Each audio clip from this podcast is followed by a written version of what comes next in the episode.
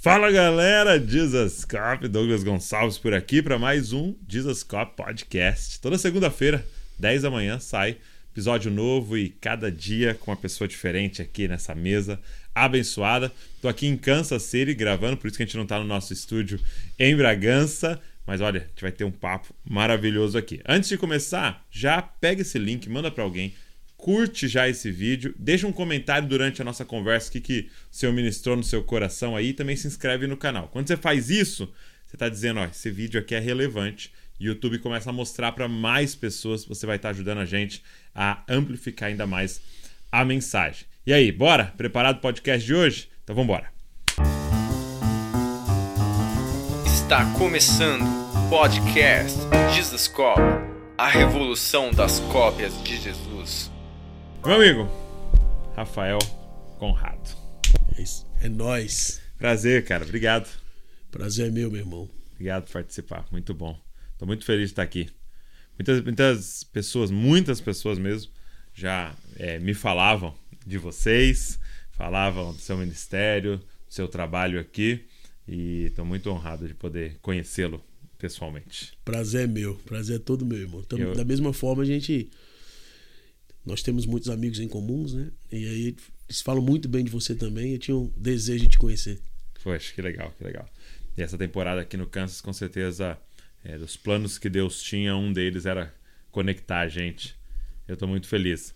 É, Rafael, como é que é, é essa questão de você viver essa vida missionária, né? Viver essa vida longe da sua família, da, da sua terra, né? É, você é de Fortaleza? Sou de Fortaleza, Ceará. Né? E como é que é essa vida do, do imigrante, mas do imigrante missionário, né? É, é uma vida muito, muito difícil, né? é uma vida muito, muito complicada no sentido do coração. Sim. Mas quando você está cumprindo um propósito, tudo tudo se torna mais, mais leve, né? Porque o, o, o jugo é suave e o fardo é leve. Mas não é fácil você sair da sua terra, da sua parentela, você largar as pessoas que você ama em outra cidade, em outra nação e partir para outra nação por causa de um propósito. Não, não é fácil mas é gratificante, né? Uhum. Eu tenho estado aqui por 11 anos. 11 anos já. 11 anos. E fazendo missões nos Estados Unidos. É, é, até um dilema, porque muita gente acha que os Estados Unidos não precisam de missionários, né? Uhum. E é um grande engano, né? As pessoas às vezes focam muito na África, nos países de terceiro mundo, né? Na Índia, no Haiti.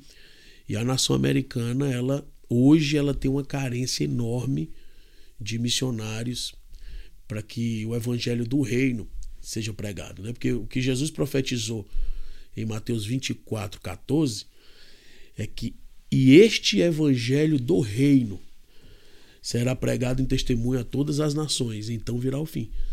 Então, existe uma carência do evangelho do reino ser pregado. Tem outros tipos de evangelho sendo pregado, uhum. mas o do reino precisa ser pregado e a América está carente disso. É interessante que a gente olha para esse conceito da pobreza, né? E há muitas. É, a pobreza é algo muito amplo, né? Uhum. E a América vive uma, uma pobreza, né?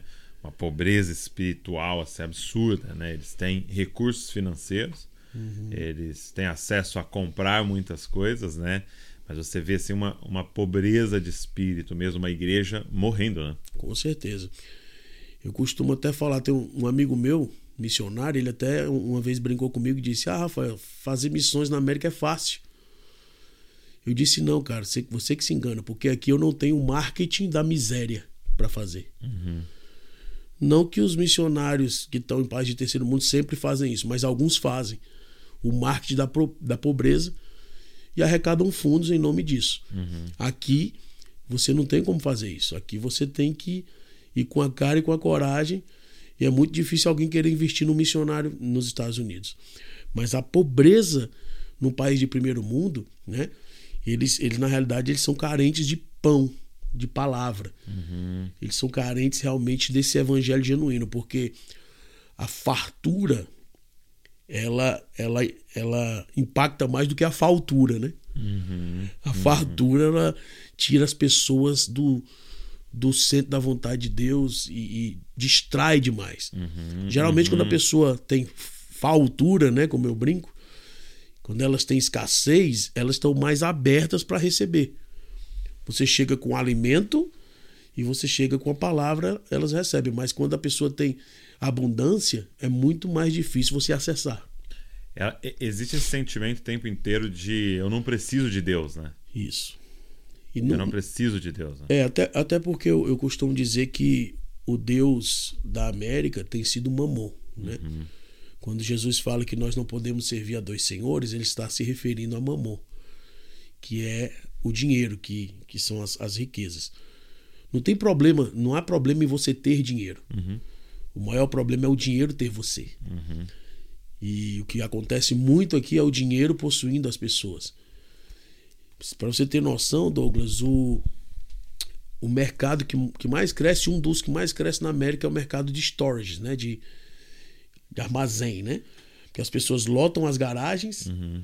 e depois alugam. Aqui é muito comum isso, eles isso. alugarem um, um espaço para guardar coisas. Pra guardar né? coisas. Então é fora de casa, em outro lugar, é como se fosse um pequeno container assim. Isso. E você guarda coisas lá, você aluga esse espaço para guardar que Porque você não são, tá usando. São duas vertentes que Mamon trabalha nos Estados Unidos. Ele trabalha no ativismo uhum. e no consumismo. Ele faz as pessoas trabalhar, trabalhar, trabalhar, gastar, gastar, gastar. E não tem tempo de desfrutar. Então, nosso maior desafio aqui é trazer as pessoas para a mesa, trazer as pessoas para a comunhão, trazer as pessoas para o desfrutar. Você pode ter, uhum. mas não, não, não, não faz sentido você ter se você não desfruta. Então, aqui, as pessoas têm, conquistam, elas acumulam, mas não desfrutam. Entendi. E esse é um desafio gigante aqui nos Estados Unidos. Meu Deus. E, e eu vejo que é, é, extremamente desafiador você estar num lugar onde não há fome, né? E logicamente não estou falando da fome física, mas onde não há fome das pessoas. Né? O primeiro milagre é um despertamento da fome, né? Isso. Porque eu, eu, eu, eu, brinco que é mais ou menos assim: você tem esse banquete aqui, né? Você tem essa picanha, você tem essa coisa maravilhosa, mas a pessoa encheu a barriga de salgadinho. Né? Isso. Ela encheu a barriga de lixo e ela não tem a fome daquilo que você está apresentando, né? Porque Isso. quando você vai para contextos de escassez, como você disse, há uma fome também espiritual. Né? Total. Você prega o evangelho, você tem, você vê 100 pessoas, 200 pessoas, 500 pessoas aceitando Jesus, e você vir para cá, você vir para a Europa, né? Você tem pessoas dizendo eu não preciso, né? É, e, e isso, é um, isso é um ponto. E o outro ponto, Douglas, é que as pessoas confundem muito a bênção de Deus. Hum. As pessoas acham que por, porque elas têm as coisas, elas são abençoadas. Hum. E a bênção de Deus não está em conquistar coisas. Entendi. Nem tudo que dá certo é de Deus. E nem tudo que dá errado não é de Deus. Às vezes o que está dando errado é de Deus. Então, isso traz realmente um, um, uma confusão, até no Entendi. meio cristão. O crente acha que porque ele tem um carro bom, uma casa boa, porque tem dinheiro no banco, ele está abençoado. A bênção de Deus não está em coisas. A bênção de Deus, a, a, o reino de Deus é alegria, paz e justiça no espírito. Então, eu conheço milionário pobre e favelado rico.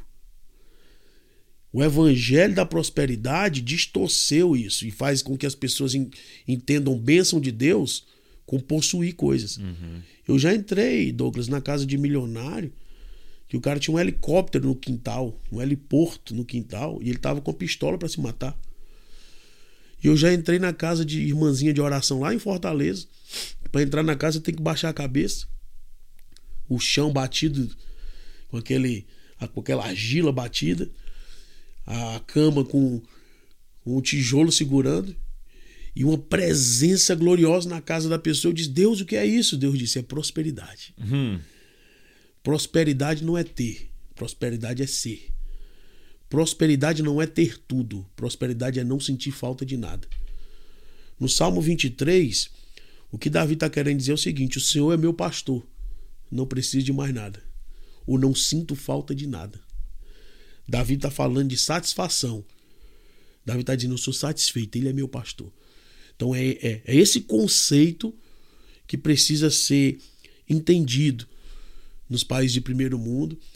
E as pessoas precisam entender que o fato delas terem dinheiro, eles não têm a bênção de Deus. Ah, Rafael, você está dizendo que eu não posso ser rico e abençoado? Sim. Só que ter dinheiro não é ter prosperidade. Então você que tem dinheiro, busque por prosperidade também. Que aí você uhum. vai estar completo. Muito bom, muito bom. E como é que é esse desafio, Rafael, do desse conceito que a gente sempre ouviu, né? Eu quero que você expanda isso pra gente, do viver pela fé, uhum. né? É, a gente aprendeu, né, a viver por salário, uhum. né? De eu trabalho ali das 8 às 5, tenho o meu salário, e aí de repente um, um, um trabalho como esse que você está fazendo, você precisa viver pela fé, né? E ainda mais essa mensagem que você traz de não se dobrar a mamon, essa pregação te prega. Yeah. O tempo inteiro, né? Yeah. É, e você tem essa frase, né, que, que eu já ouvi outras pessoas falando, né? God's will, God's bill. Né? God's will, God's bill. Se é a vontade de Deus, a conta é de Deus. Se é a vontade de Deus, ele vai pagar isso, Sim. ele vai patrocinar isso, né? É... Como é que é isso para você que já está vivendo há anos assim? Na, na realidade, é, eu vivo isso já há 20 anos. Hum. O grande problema é que as pessoas querem que Deus pague uma conta que ele não mandou fazer. Hum, entendi. Elas fazem em nome de Deus. É um viver pela fé. É, eu, é, eu, eu uso o nome de Deus e chamo ele para pagar. Eu tomo a minha decisão e chamo ele para pagar a conta por mim. É my will, God's bill. Isso. ele, ele, ele faz a minha vontade, é como você está falando. Minha vontade é a conta de Deus. Deus. Deus não paga o que ele não mandou fazer. Agora, tudo que ele mandou você fazer, e, e aí o conceito de andar pela fé hum. é muito mais do que ser suprido financeiramente. Viver pela fé é confiar 100% em Deus. Um milionário, ele deve viver pela fé. Uhum. Um empresário, ele deveria viver pela fé.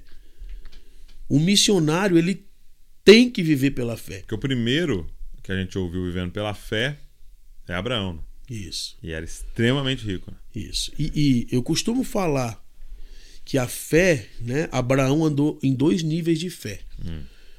E eu queria deixar para você que está nos ouvindo esse, esse entendimento. Existe a fé que espera e a fé que entrega.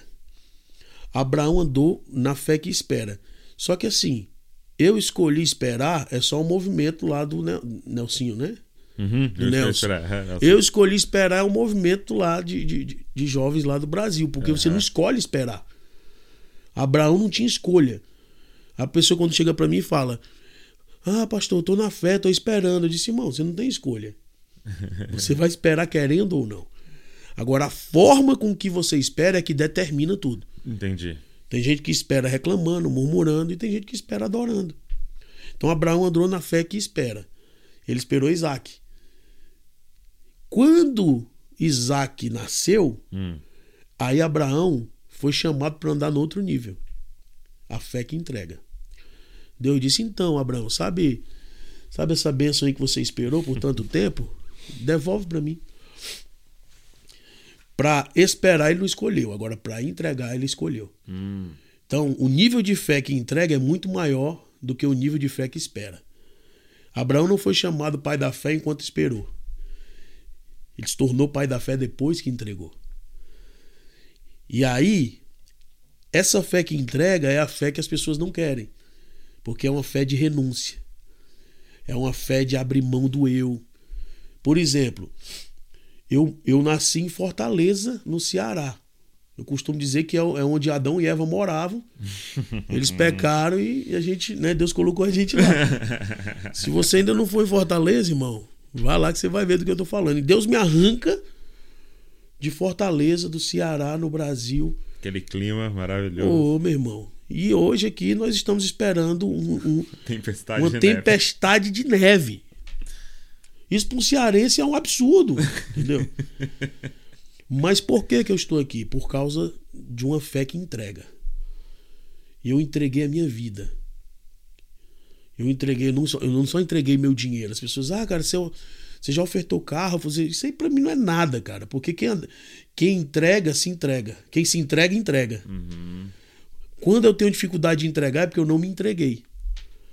Então, essa fé que se entrega e que cumpre a vontade de Deus, ela pode ser praticada em qualquer nível, posição social, poder aquisitivo que você tiver, não interessa. Andar pela fé é confiar que o teu sustento, que o ar que você respira, que o pão que te alimenta, que é a fonte que sacia a tua sede, que, que tudo vem dele. Porque dele, por meio dele e para ele são todas as coisas.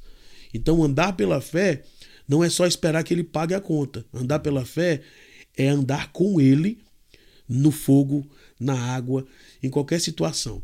Porque tem outro problema. As pessoas acham que andar com Deus é estar livre de problema.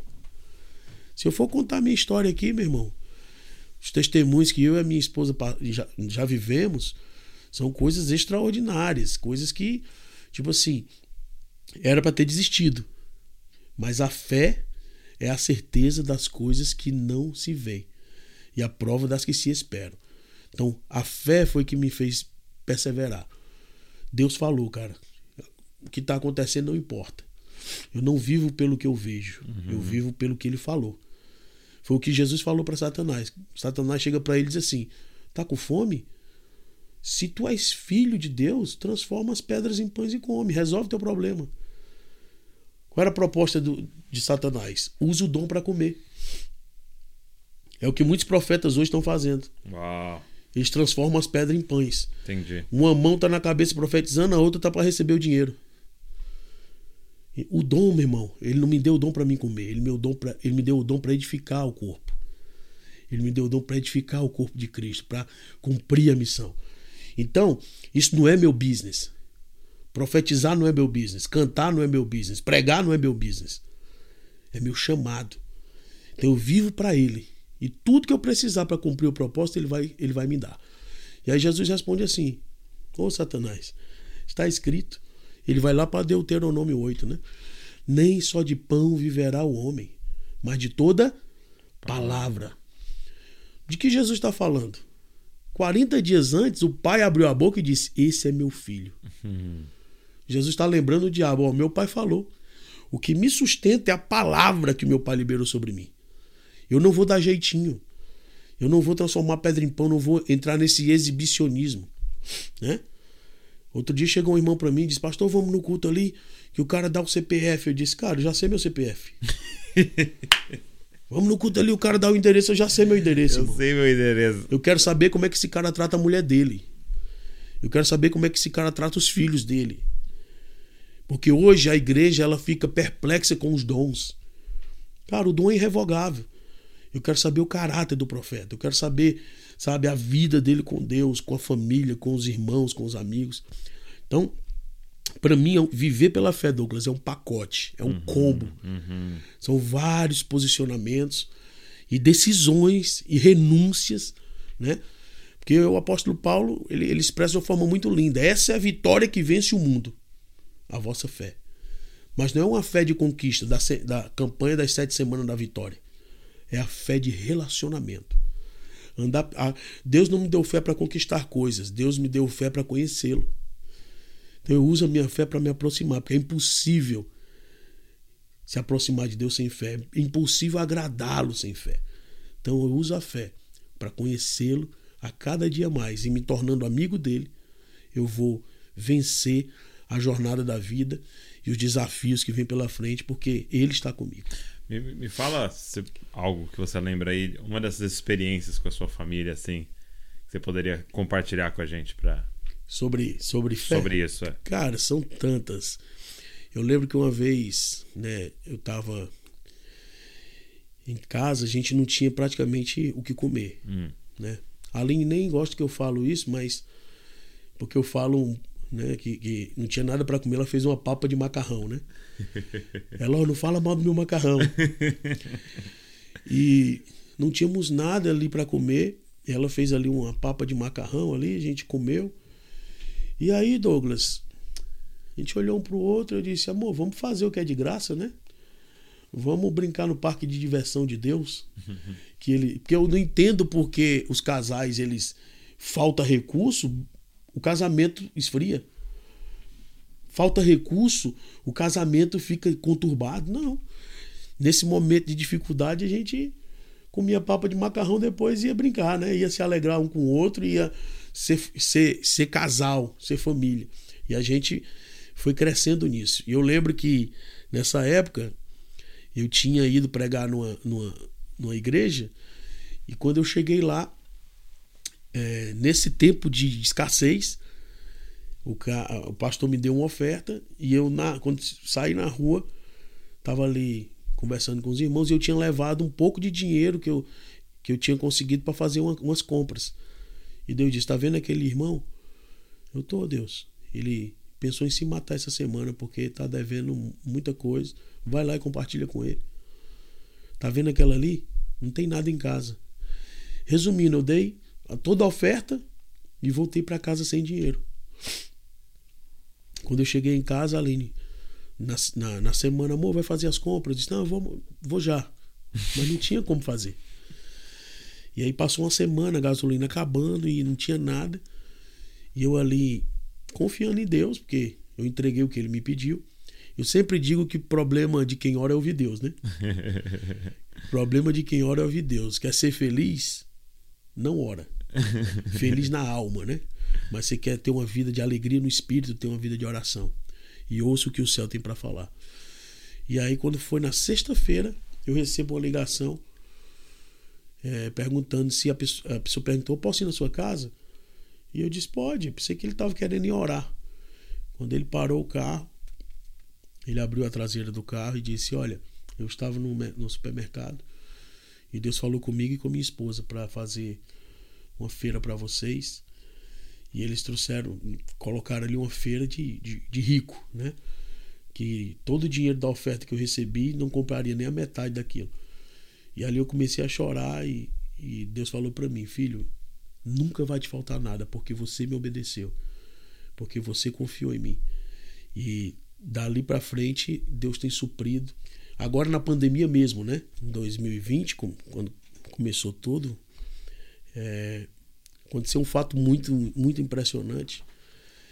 Eu estava em casa com a Aline, num dia de domingo, estava ali brincando com ela no sofá, e, e ela olhou para mim e disse: Amor, tá faltando leite, tá faltando pão, tá faltando. Ela falou uma lista de coisas que estavam faltando. Hum.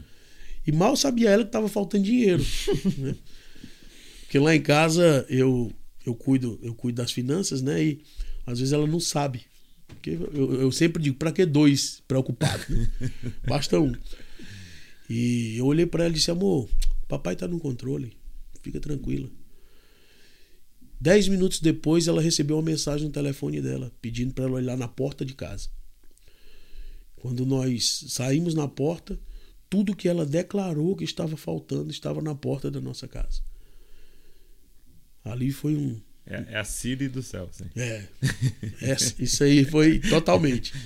Eu comecei a chorar e Deus falou comigo: Filho, eu estou contigo até na brincadeira do sofá. Uau.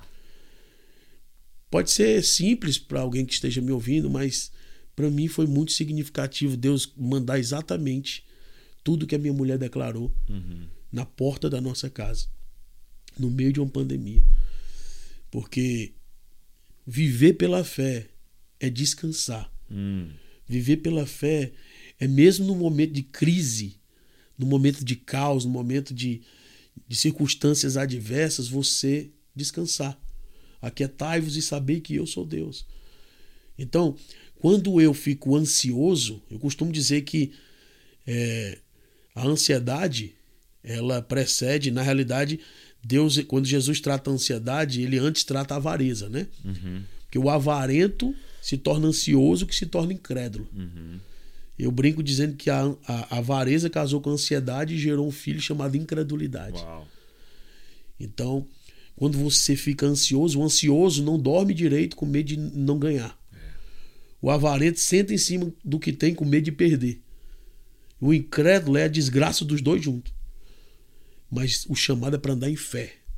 O chamado é para andar em confiança. O chamado é para descansar nele. Sim. Ele não vai te livrar da fornalha, ele vai entrar contigo lá. Ele não vai te livrar da cova dos leões, ele vai entrar contigo lá. Não é se passares pelas águas, é quando uhum. você vai passar. Uhum. Não é se passares pelo fogo, é quando, porque você vai passar. Mas não é o, a, a, questão não é o que eu passo, é com quem eu estou. Sim. Então, andar pela fé é andar com Deus. E qualquer circunstância que você atravessar na vida, né? Nós atravessamos um momento difícil alguns anos atrás agora. Minha filha foi diagnosticada com, com enfermidade, é, diabetes tipo 1. Uhum. E eu escrevi até no meu livro um, um capítulo falando sobre isso, doenças que curam. Porque muitas vezes a pessoa idolatra a cura física. Mas tem momentos que aquela doença está curando a tua alma, está tratando a tua família, está tratando a tua casa. Então, passamos por esse momento de, de enfermidade, adorando a Jesus e aprendemos muito. E hoje somos uma família melhor e mais unida. Então, a fé faz você usar circunstâncias adversas em teu favor. Essa, questão do descansar, né? Eu, eu, lembro que quando eu casei com a Val, é, dirigindo, a gente pegava estrada tal assim, e às vezes ia pregar, tal, voltava muito tarde, e a Val assim, morrendo de sono, e eu dirigindo, e ela não dormia. Uau. Né? Ela ficava assim, né? tipo assim, tá, tá, tá acordado? Tá acordado? assim, né? Mas por quê? Porque ela ainda não confiava. Uhum. Né? Totalmente. Não confiava. Então ela ficava assim, com medo, com medo que eu dormisse, que eu tivesse sono no, no volante. E aí eu lembro que um, um, dia eu tava dirigindo assim, e a Val dormiu, né? dormiu no banco do passageiro e tal, assim, e eu dirigindo. E isso que ficou claro para mim. Agora ela tá confiando. Amém. Então a gente pergunta, é, a gente pode às vezes se enganar, vamos dizer assim, né? Dizendo assim, não, eu tenho fé. Porque eu acho que uma boa palavra para fé é confiar. Total. Né? Então, não, eu confio em Deus, eu confio em Deus. Mas você dorme. É por isso que Jesus ele ficou tão chateado no barco. Exato. Jesus estava dormindo e os caras não te importas que pereçamos, o senhor, o senhor não está vendo a situação. Cara, Jesus lev, levanta indignado. E, e, e, repreende eles, cara, até quando? Vai te faltar fé. É, até quando, cara? Tipo assim, Você me entendeu? copia, né? Diz os copos, né? Me copia, cara. Aí, Eu tô dormindo, meu irmão, se deita aí também. O problema da humanidade, cara, é que as pessoas gastam muito tempo tirando água do barco porque elas não entenderam que elas têm autoridade sobre a tempestade. Hum. Elas estão cansadas de tirar água do barco, enquanto elas teriam autoridade de dar ordem ao vento e dar ordem ao mar. Jesus estava dormindo, Jesus esperava que eles tomassem posse dessa autoridade. Ô, ô, ô vento, se aquieta aí, o mar. Uhum. Mas Jesus acorda, cara, até quando vocês não vão ter fé? A falta de fé, a incredulidade, Douglas, fede. E uma prova que eu uso, né, eu gosto de usar muito isso, é quando Deus tira o povo do, do Egito, Deus ele mandava um maná diário, né? Uhum. Isso é uma história conhecida, todos conhecem. O maná caía do céu, cara, de uma forma sobrenatural e eles comiam. Manhã. E qual era o comando de Deus? Deus dizia assim: ó, comam até se fartarem, porém não guardem para o outro dia. Qual era qual era o, o sinal de Deus? Qual era o, o, o, desejo de Deus? Confia em mim. Confia em mim. Pão nosso de cada dia. Pronto. Simplesmente Deus está dizendo assim, cara, confia que amanhã tem mais. Uhum. Douglas, alguns guardavam maná. O que acontecia? Fedia. Apodrecia. Uau. As pessoas acordavam no outro dia, alguém passava frente, na frente da tenda daquele que não confiou, a tenda fedia, porque a casa de um homem que não confia em Deus fede. A casa de um homem que não confia em Deus, ela apodrece. Porque a incredulidade fede nas narinas de Deus. Então, quando eu guardo, quando Deus falou para não guardar, eu estou dizendo, eu não confio em você, eu vou guardar aqui porque é, amanhã. É, eu não eu sei tenho, se amanhã você Eu vem, não sei se amanhã vai ter. Da mesma forma, quando Jesus multiplicou cinco pães e dois peixes. Os caras esconderam um pãozinho no barco ali. E Jesus, cara, os caras estão vendo Vocês Jesus não entenderam. Multi... Não, não entenderam com quem eles estavam. Entendeu? Ele é a provisão. Uhum. Ele não tem provisão, ele é a provisão. Ele não tem pão, ele é ele o pão. é o pão. Entendeu? Cara, você vai. E Satanás é tão burro que diz, fala pro pão vivo transformar a pedra em pão. Eu sou o pão vivo que desceu do céu, cara. Então, tipo assim, ter fé é muito mais do que esperar, esperar pelo que ele vai fazer, é entender quem ele é. Uhum. Entendeu? Porque a igreja também tem esse problema. Ela, ela trabalha muito no resultado, ela espera muito o resultado. Tem uma mensagem que eu preguei alguns anos atrás que eu falo da diferença do Cristo vivo para o Cristo ressuscitado. O Cristo vivo, ele faz milagres. E as multidões seguiam. E o povo ia atrás de quê? O povo ia ver o milagre. O povo ia contemplar o que ele fazia. Por isso que em Mateus 16, quando ele pergunta o que os homens dizem que eu sou, aí os discípulos estão, estão dizendo que tu é Elias, Jeremias, estão dizendo que tu é um dos profetas. Por quê? Porque o povo olhava para Jesus pelo resultado. Uhum. Os Cara, esse milagres, cara só pode ser- dura. Esse cara só pode ser Elias, velho. Olha, olha o que ele faz. Olha. E vocês, cara? O que vocês dizem? E Pedro, inspirado pelo, pelo Pai, revelado pelo Pai, diz: Tu és o Cristo, o Filho do Deus vivo. Hum. Identidade. Nessa hora, Jesus para e diz: Pedro, isso não pode ter sido a carne nem sangue, cara. Isso foi meu Pai que te revelou. E é sobre essa revelação que eu edifico a igreja. Então, Jesus não edifica a igreja em milagres. Hum. Jesus não edifica a igreja em maravilhas, em prodígios. Jesus edificou a igreja em paternidade. A igreja começa no relacionamento de filho com pai, de pai com filho. Jesus fala para Pedro, cara, é sobre esse fundamento que o meu pai te revelou que eu começo a minha igreja. E as portas do inferno não prevalecerão contra ela. Contra ela quem? Contra a igreja que entende a Paternidade. paternidade. Hum. Não é contra qualquer igreja. É a igreja que entende paternidade. Paternidade não é um- uma mensagem, cara. Paternidade é a vida de Deus. Paternidade é o coração do evangelho. Virou uma mensagem, né? Paternidade, paternidade. Muitos falam de paternidade, mas paternidade, cara, é, é essência. Tu és o filho. Jesus, opa, Entendeu? e aí qual o outro problema? Jesus, ah, você entendeu que eu sou filho? Então tá, então agora eu vou falar o projeto. Eu vou Pra que, sofrer. que o filho veio? Eu vou sofrer, eu vou padecer, eu vou morrer. Aí a teologia da prosperidade entra. Eu costumo dizer que nesse dia foi fundado a teologia da prosperidade, que não admite que um filho pode sofrer. Isso jamais vai te acontecer. O próprio Pedro que tinha acabado de ter uma revelação, sabe? E esse é o problema da igreja, ela é muito inconstante. Ora ela tem a revelação do filho, ora ela é pedra de tropeço. Né? Eu, eu profetizo que, que nós, como igreja, vamos andar numa fé constante, Amém. Independente da situação. É, é, é a fé que Paulo andava, né? Paulo, cara, para mim tanto faz. Eu sei viver com muito, sei viver com pouco. O morrer para mim é lucro, viver para mim é Cristo. Então, essa constância, sem depender da circunstância. Essa constância sem depender do milagre, da provisão. Se eu botar uma pulseirinha e fizer uma campanha de sete semanas, e se ele não fizer, ele continua sendo Deus, irmão. Se eu fizer a campanha e ele não fizer, ele continua sendo Deus. Eu não dependo daquilo que ele vai fazer por mim, porque ele já fez. Entendeu? Ele já fez. Eu não preciso que ele faça mais nada, porque ele já fez. Ele é o milagre. Porque o Cristo vivo faz milagres. O Cristo ressuscitado é o milagre. Então, a- eu costumo dizer o seguinte, que o Cristo ressuscitado é o Cristo que, que traz a verdadeira conversão. Antes dele morrer, ele olhou para Pedro e disse: Pedro, é o seguinte, quando você se converter, por que, Douglas, que ele falou isso? Porque não era tempo de se converter.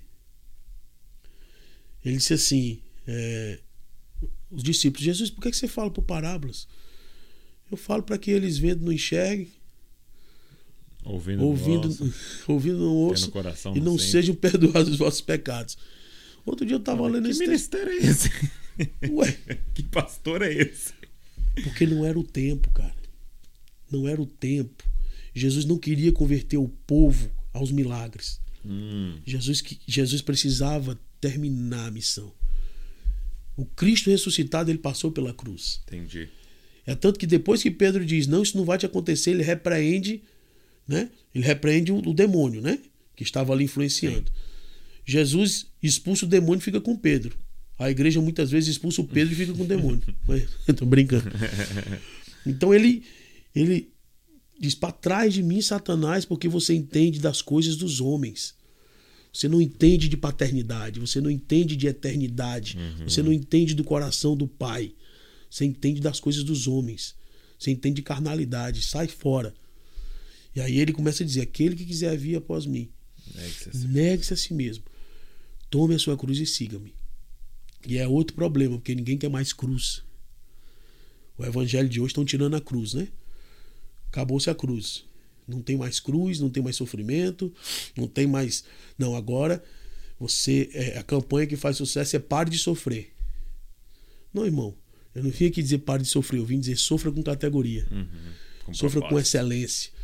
Entenda o porquê você está sofrendo. Porque Jesus aprendeu a obediência por aquilo que sofreu. Então, que se eu sou a, a cópia de Jesus, eu tenho que andar nos passos dele. Eu vou tomar minha cruz e segui-lo. E a fé vai me fazer suportar tudo aquilo que eu tiver que passar pelo propósito. É o é aquele momento em que Pedro ele abre a boca no espírito do anticristo, né? Não querendo que Jesus fosse Cristo. Né? Totalmente. Entregar a vida, né? Entregar a vida para que outros vivam, né? Totalmente. E a gente nasceu para isso. Né? Totalmente. Aquele que tentar achar a vida vai perder. Perdeu. Mas aquele que perder a vida. É, eu chamo isso, Douglas, de idolatria do eu. Uhum. Né? Essa brincadeira começa lá em Êxodo 19, quando o povo pede para falar com Deus, Moisés fala com Deus e Deus diz: Ok, manda o povo jejuar por três dias que eu vou descer. E ele desce no Monte Sinai, fumaça, né? Eu costumo até brincar, que outro dia chegou um pastor para mim e disse: Véi, esse negócio dessas igrejas aí com fumaça, hum. com telão de LED, com luz. Eu disse, cara, foi Deus que inaugurou isso, cara, lá no Sinai. Ó. O problema não é o LED, a fumaça e a luz. O problema é a falta de glória. Exato, exato. Se tem LED, fumaça e tem glória, irmão, tá tudo certo. Entendeu? Então Deus vem, cara. Ele vem com paixão, ele vem um pai descendo no monte para conversar com seus meninos. Ele vem apaixonado, ele vem. É hoje que eu vou conversar com minhas criancinhas. E aí, quando, a, quando eles olham aquela situação, aquele, aquele poder, aquela glória, eles dizem: Moisés, Fale Deus contigo para que nós não morramos. Qual, qual a mensagem, Douglas, que eles enviam? Eu, amo mais a minha vida do que você, do que a tua presença, do que entendi, estar contigo. Entendi. Para falar contigo, eu vou precisar morrer. Porque a voz de Deus me mata. É. Então eles fogem dali, Moisés sobe sozinho. O bezerro de ouro depois é uma consequência da idolatria do eu. Eu costumo dizer que nesse tempo, cara, essa pandemia tem gerado muito idolatria do eu. Uhum. Tem gerado muito, porque as pessoas estão muito com medo. E o medo é uma consequência do, do esfriamento do amor. Quanto mais longe do amor, mais perto do medo. Uhum. Jesus profetizou também: por se multiplicar a iniquidade, o amor de quase todos esfriará. Mateus 24. Então, eu costumo dizer que a cultura do medo cresce quando a cultura do amor esfria. Uau, é isso. Então, tipo assim, a idolatria do eu, eu amo a minha vida. Ai, meu Deus, eu vou morrer. E, e, e quando eu olho para Paulo, ele diz, cara, eu vou morrer para mim é lucro. Agora, se é para eu viver, eu vou viver como Cristo. Hum. Paulo está dizendo, morrer para mim é até melhor. Mas se é para me ficar nessa terra, eu vou imitar Cristo. Eu vou viver a vida de Cristo. E é isso que a igreja tem que entender, se posicionar e se alinhar. Cara, nós somos cristãos. É, os pequenos cristos. Nós somos filhos. Nós temos que viver a vida de Cristo. Entendeu? Se ele sofreu, eu vou sofrer como ele sofreu. Mas eu vou entender que o Pai está comigo. Jesus fazia o que o Pai fazia. Uhum, entendeu? Uhum. Jesus andava, sabe, na conexão. Então, essa idolatria do eu tem roubado as pessoas de realmente fazer aquilo que foram chamadas para fazer, porque elas têm, têm medo de perder a vida. Sim. Entendeu? E na realidade não faz sentido. Eu entreguei minha vida para Jesus em outubro dia 9 de outubro de 1998. Eu entreguei. Como que eu tenho medo de perder uma coisa que não é mais minha? A gente fala, ah, entreguei minha vida para Jesus. Cara, se você entregou, ela não é mais sua. É. Entendeu? Deixa ele tomar conta dela. Então eu acredito que é um tempo onde nós precisamos nos, nos reposicionar e repensar esse conceito de fé, de confiança, de andar com Deus, né? Bom. E E você, você fala bastante, assim, na sua, na sua fala o tempo todo, essa questão de é, Deus falou comigo, Deus me direcionou a isso, né? Então a gente falou do viver pela fé, muito na questão da obediência a Ele. Deus me direcionou a vir para os Estados Unidos, Deus me direcionou a estar no Kansas tal. É, como é que é para você? E assim, eu queria que, se você pudesse ser prático para ajudar a galera, como é que é para você essa questão do ouvir a voz de Deus? Do ser direcionado por Deus? Como, é- como é que você discerne isso de, do seu pensamento e a voz de Deus? A sua Muito alma bom. e a voz de Deus? Isso é um, Uma escola. uma escola, né? É, é muito, é uma pergunta muito boa porque realmente as pessoas às vezes usam Deus, Uhum. né? Usam, dizem, ah, Deus falou comigo, Deus me direcionou, Deus me disse, mas como que foi isso, né? Você já viu, você viu um cara que grava, como se fossem uns memes assim, ele, ele grava como se ele fosse Deus, aí ele coloca uma barba assim, Não, aí ele fala, aí ele chama um anjo, e ele fala, Miguel, vem aqui. Por que eles estão falando que eu falei uma coisa que eu não falei? É. Que o cara fala assim: Ah, Deus pediu pra eu terminar esse namoro, entregar esse namoro, né? O cara tá falando. Ele fala, Miguel, por que, que ele tá falando que eu. Que eu... Ele fala, é porque ele não quer mais a namorada e ele não sabe como falar pra ela. Pronto. A maior prova que Deus falou com alguém é que na maioria das vezes o que Deus fala vai de encontro ao que você quer. Hum, hum. Então, quando o cara fala muito que Deus falou e é tudo aquilo que ele queria, geralmente, cara, 90% das vezes que Deus falou comigo é para fazer o que eu não queria fazer. Que eu, eu não, a vontade de Deus ela é boa, agradável e perfeita, né? Só que o que acontece é o seguinte, a vontade de Deus ela sempre vai de encontro à minha alma, porque a minha alma ela ela fez uma aliança. A alma parece que tem uma sociedade com a carne, né? As duas Aham, ali. Tem um complô ali. Uma parceria ali. Só que o que Deus fala para mim, ele fala porque ele tá vendo em longo prazo. Hum, Entendeu?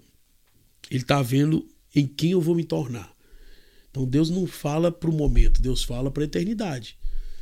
Davi ele fala algo muito interessante. Ele diz: Uma vez Deus falou, duas vezes eu ouvi. O poder pertence a Deus. Né? A voz de Deus ecoa de eternidade a eternidade. Então, essa questão de ouvir Deus, para mim, é, hoje são 22 anos, né? Hum.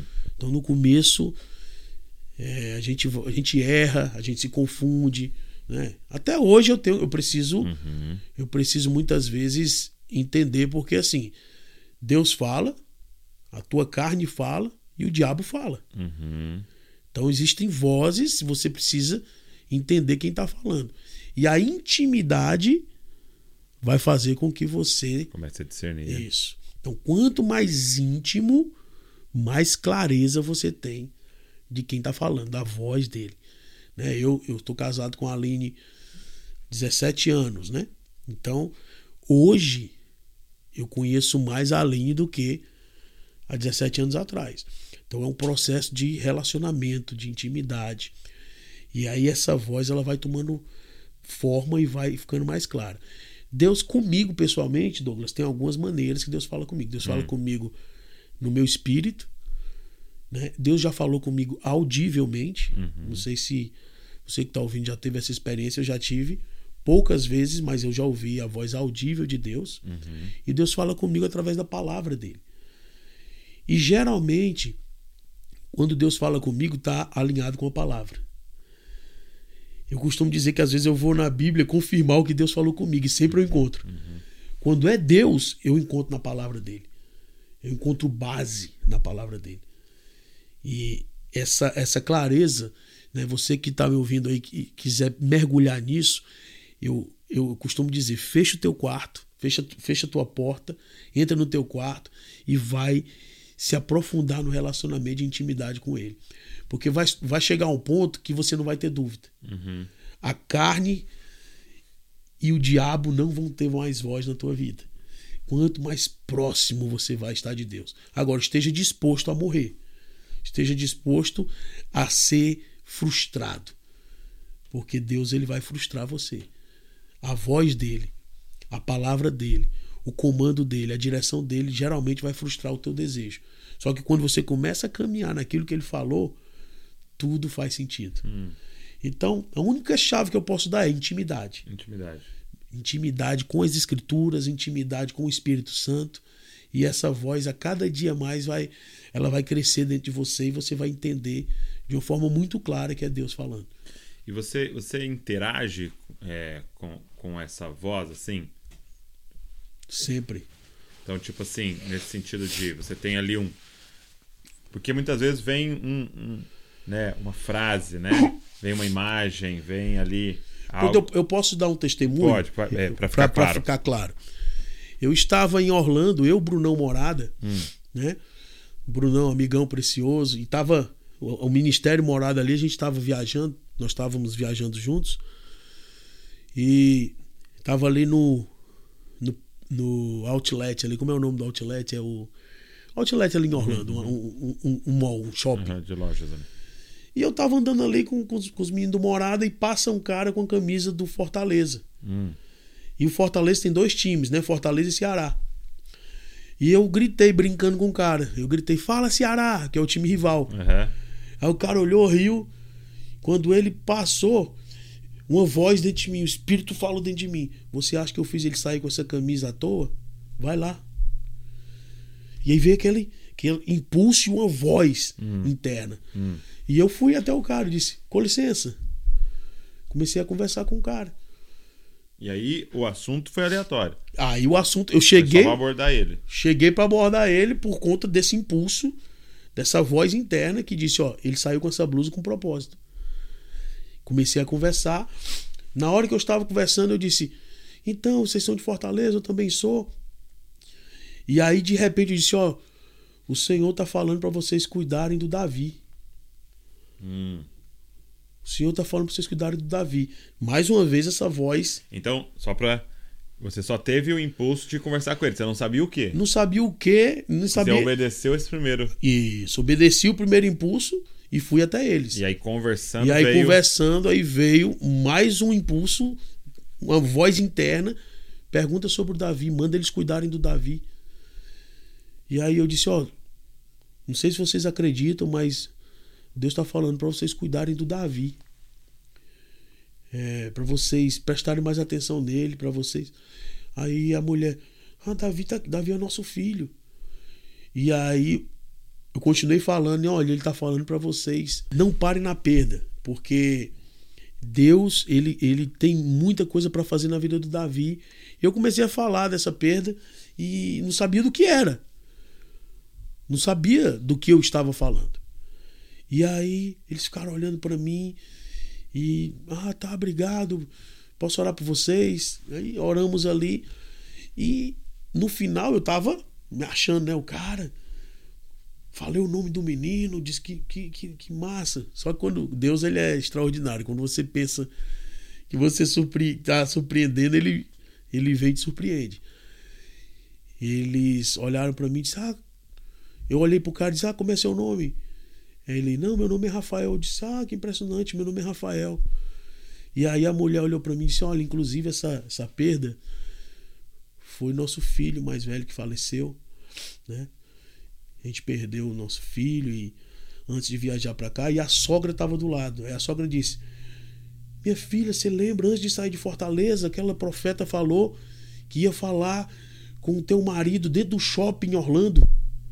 Aí eu já fui ficando assustado de rapaz, tem muita coisa acontecendo aqui no meio de 7 bilhões de pessoas. E eu, ah, é, eu vou orar por vocês, né, pela né, essa perda que vocês tiveram, mas cuidem do Davi. O Senhor tá mandando vocês cuidarem dele. Apesar, é, apesar de contas, qual é o, qual é o nome do, do filho que vocês perderam? A mulher virou de costas e tinha tatuado Conrado. O pai era o Rafael, o filho que morreu era o Conrado. E Deus pega um Rafael Conrado no meio de um shopping Orlando para profetizar para eles. Então, é disso que eu estou falando, de você ouvir, obedecer, se mover e, e o, o, o, mais Deus vai fazer. Uhum. Então, é, quando você obedece uma voz que vem dos céus e dá o passo sem saber o que vai acontecer, eu tenho centenas de testemunhos Uhum, uhum. que eu me lancei por causa de uma palavra e as coisas foram acontecendo depois.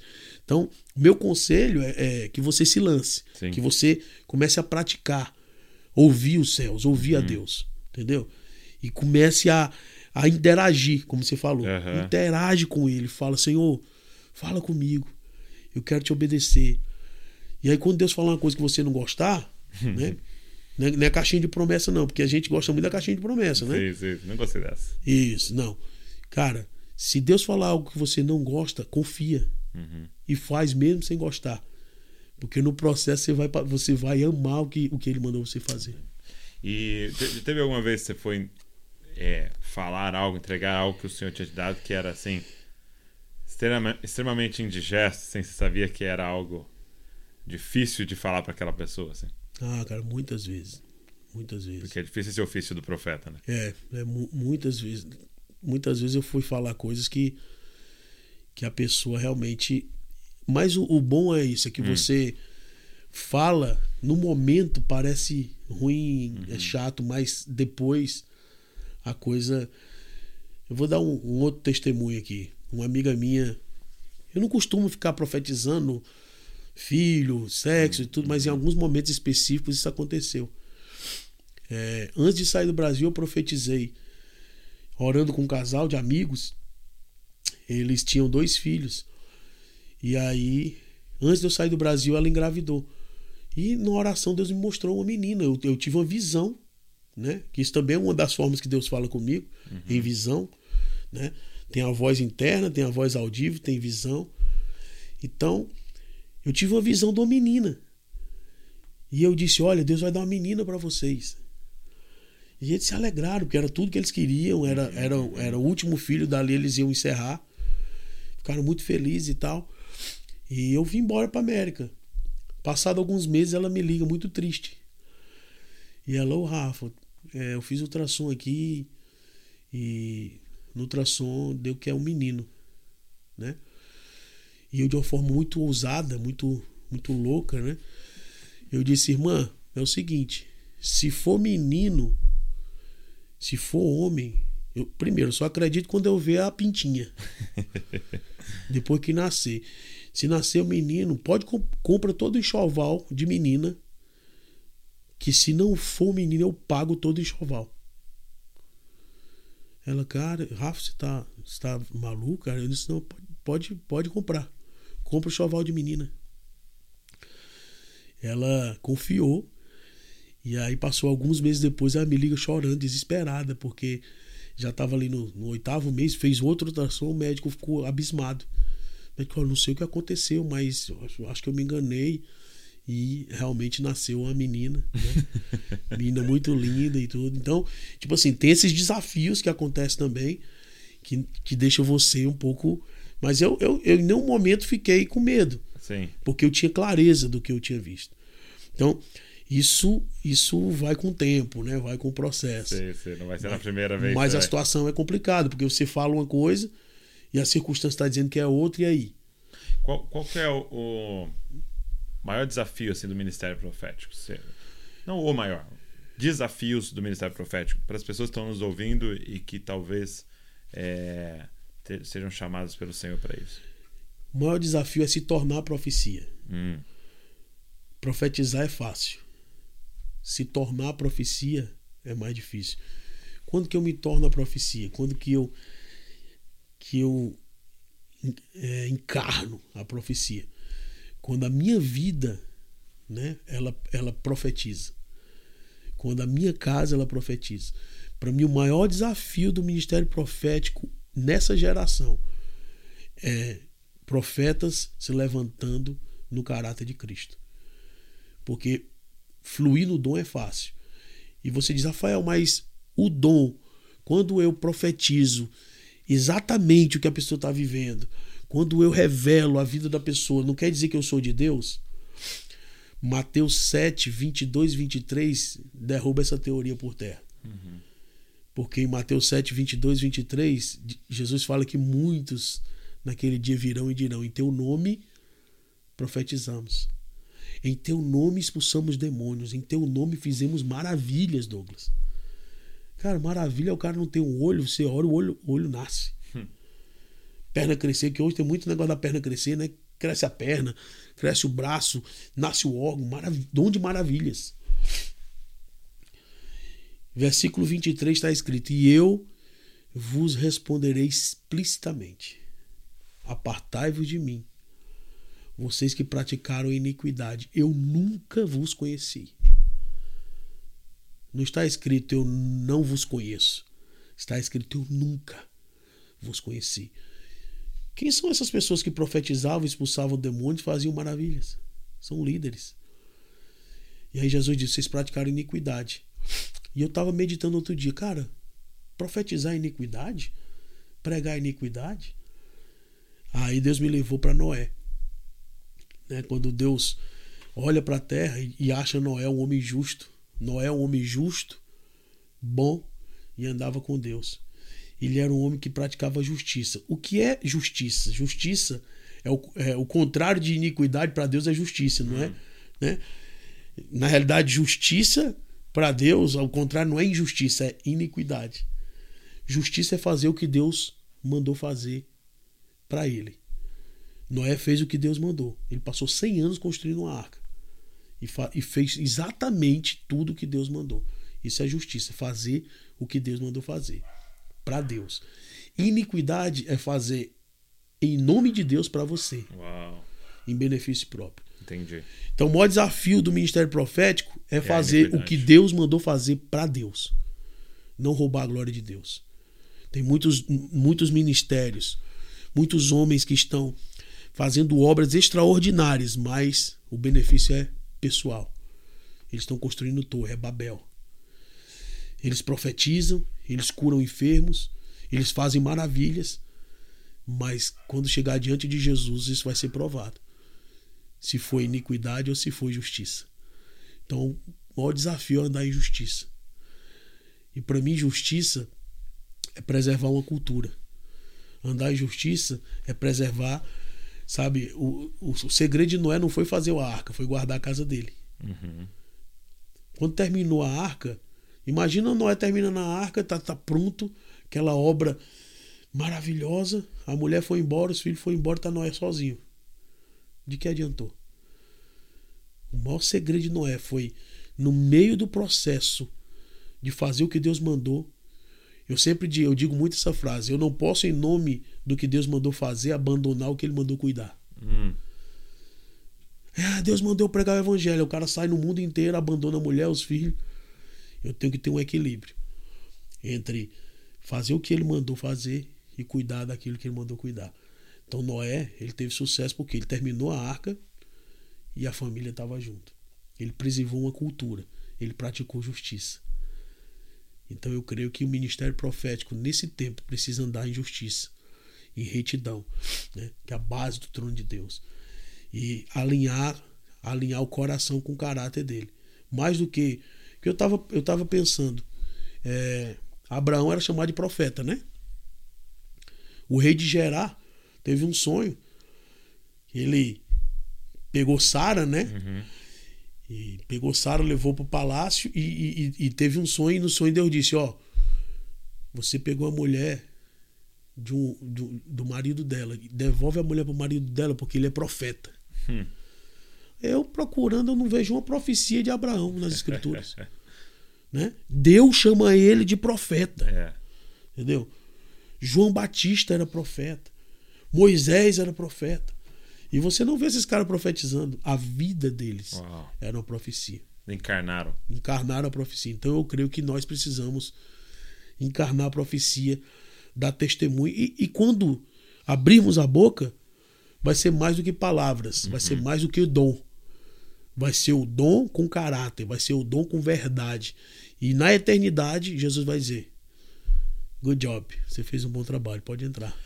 É isso que nos encoraja muito, porque a gente crê que. É... Há 10 anos atrás, quando eu estava eu tava numa, num culto, né? E aí eu estava sentado com um papel, fazendo ali um brainstorm, né?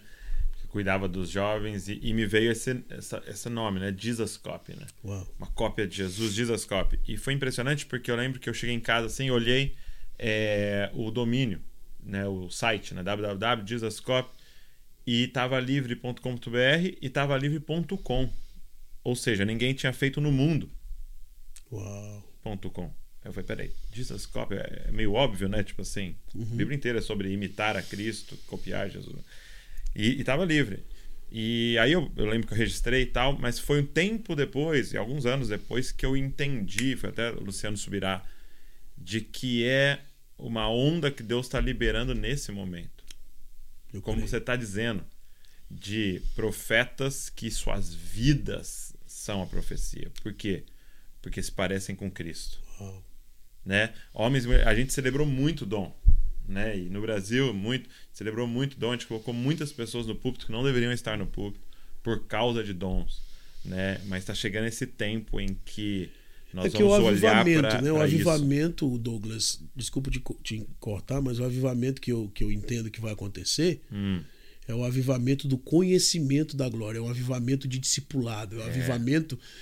E aí eu, eu, eu, eu gosto muito né, desse texto de 2 Coríntios 4, 6 né? Abacuque profetiza.